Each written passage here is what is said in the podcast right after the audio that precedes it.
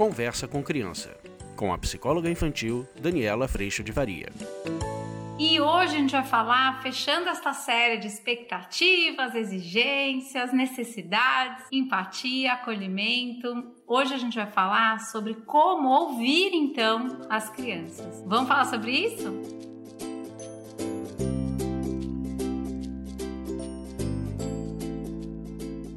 Como é que a gente escuta as crianças, às vezes o marido, a esposa? Como é que a gente pode realmente cuidar de ouvir? Sair desse automático, né? Que às vezes escuta de uma forma pouco acolhedora. Como é que a gente pode fazer isso? Primeira coisa que eu queria falar para vocês é do que não fazer, tá bom? Tem tudo a ver com expectativa e exigência. Não é bom que a gente parta para solucionar. Você fala pra mim, Dani, não tô acreditando. Eu falo, é verdade. É só você pensar naquela cena. Você tá super chateado com alguma coisa que aconteceu. Você compartilha com teu marido, por exemplo, ou com a tua esposa, ou com uma amiga, e de repente essa pessoa vem falando, mas por que você então não faz tal coisa? Mas você devia ter feito não sei o quê. Isso tem tudo a ver com a expectativa mas muitas vezes a pessoa sempre pensa que a função dela já é partir para solucionar. Quando na verdade, se a gente for parar para perceber o que, que a gente realmente precisa nessa hora, é de acolhimento. É quando a pessoa tá junto de você e diz: Eu sinto muito, eu tô aqui, posso te ajudar de alguma forma? Não. Que delícia receber essa pergunta.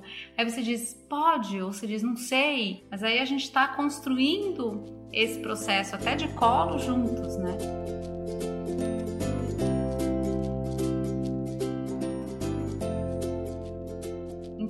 A criança diz para você: "A Maria, minha amiga, não quer mais brincar comigo na escola, ou aqui no prédio, ou não fala mais comigo no grupo lá que a gente está agora nessa vida online. Ela não fala mais comigo. Como que eu posso acolher essa criança ao invés de solucionar? Brinca com outra amiga, Ai, fala pra ela que você não tá gostando. Babá. Mas você devia também ter feito outras amigas já para você não ficar só com a Maria. Percebe onde é que a gente costuma aí, o nosso automático onde vai? Nessa escuta com o acolhimento, a primeira coisa que a gente vai fazer, eu brinco muito lá no curso, que é a gente vai se escanear. Então você vai se escanear para ver como é que você realmente sente isso. Quando de repente uma pessoa importante para você te trata de um jeito ruim ou não te convida para uma coisa importante, como é que você se sente? Isso acontece hoje? Sim, acontece. E como você sente? Provavelmente é a mesma dor que você está vendo essa criança sentir. E quando eu localizo essa situação numa experiência que eu vivo hoje em dia, eu também saio de um lugar muito comum de escuta que, ah, quando eu tinha sua idade, eu passava por isso. Mas quando eu tinha sua idade, eu passava por isso, eu também estou dizendo, hoje não passo mais, percebe?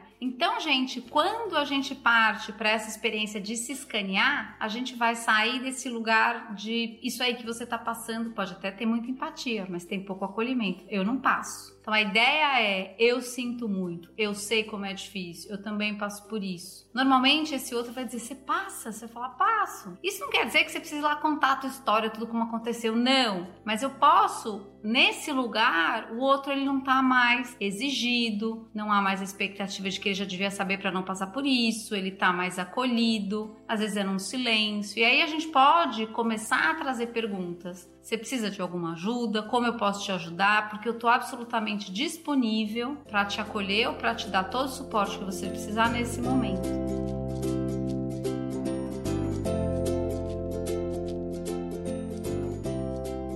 Na expectativa e na exigência, às vezes a gente quer solucionar para que a gente não doa. E às vezes nessa história toda, não é que eu estou disponível para você viver o seu processo de aprendizado, não. Eu quero que esse processo acabe logo para que eu não doa mais, principalmente como mães e como pais. Então essa escuta vai partir por esse scanner. Eu também sinto assim. Eu sinto muito que você esteja sentindo isso, mas eu posso nesse acompanhante desse voo fazer perguntas. Como é que você quer lidar com isso, como eu posso ajudar você a lidar com isso, o que, que você se sente confortável em fazer, o que, que te incomodou, qual foi o desconforto que você sentiu, como que você pode trazer para essa pessoa o que você precisa. A gente pode usar do mesmo caminho de aprendizado que a gente está fazendo para aprender a não esperar também que o outro fosse do jeito que eu gostaria que fosse e aprender a localizar minhas necessidades para ajudar as crianças a fazerem isso. Que afinal de contas, como são seres humanos assim como nós, eles também esperam que o outro já lá devia ser do jeito que eles querem, eles também têm o querer de que tudo ande do jeito deles, assim como a gente. Então, nesse processo, a gente vai ali andando devagarzinho juntos, mas eu tô te acolhendo, eu tô te convidando à responsabilidade, te convidando à autonomia, te convidando a um movimento, te convidando a cuidar do que você sente, te convidando a cuidar das suas posturas, das suas atitudes, te convidando a perceber o que, que você precisa com tanta dor e desconforto que você está sentindo. E aí a gente pode criar nesse sentido maturidade, autonomia, responsabilidade, presença, lupa dentro do coração também na vida desse outro que a gente acolhe.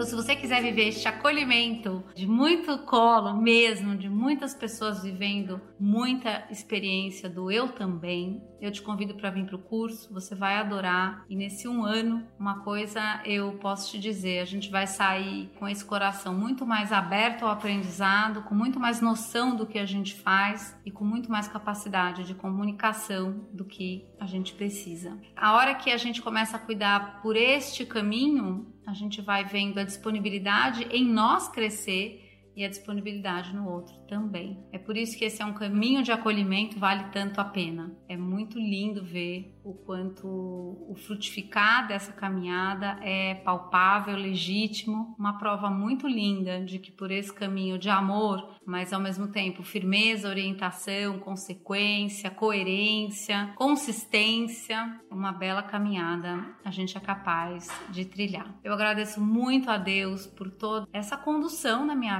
vida e agradeço demais a tua presença aqui. A gente se vê na próxima. Um beijo, fica com Deus. Tchau. Você acabou de ouvir Conversa com Criança, com a psicóloga infantil Daniela Freixo de Faria. Mande seu e-mail para conversa@danielafaria.com.br.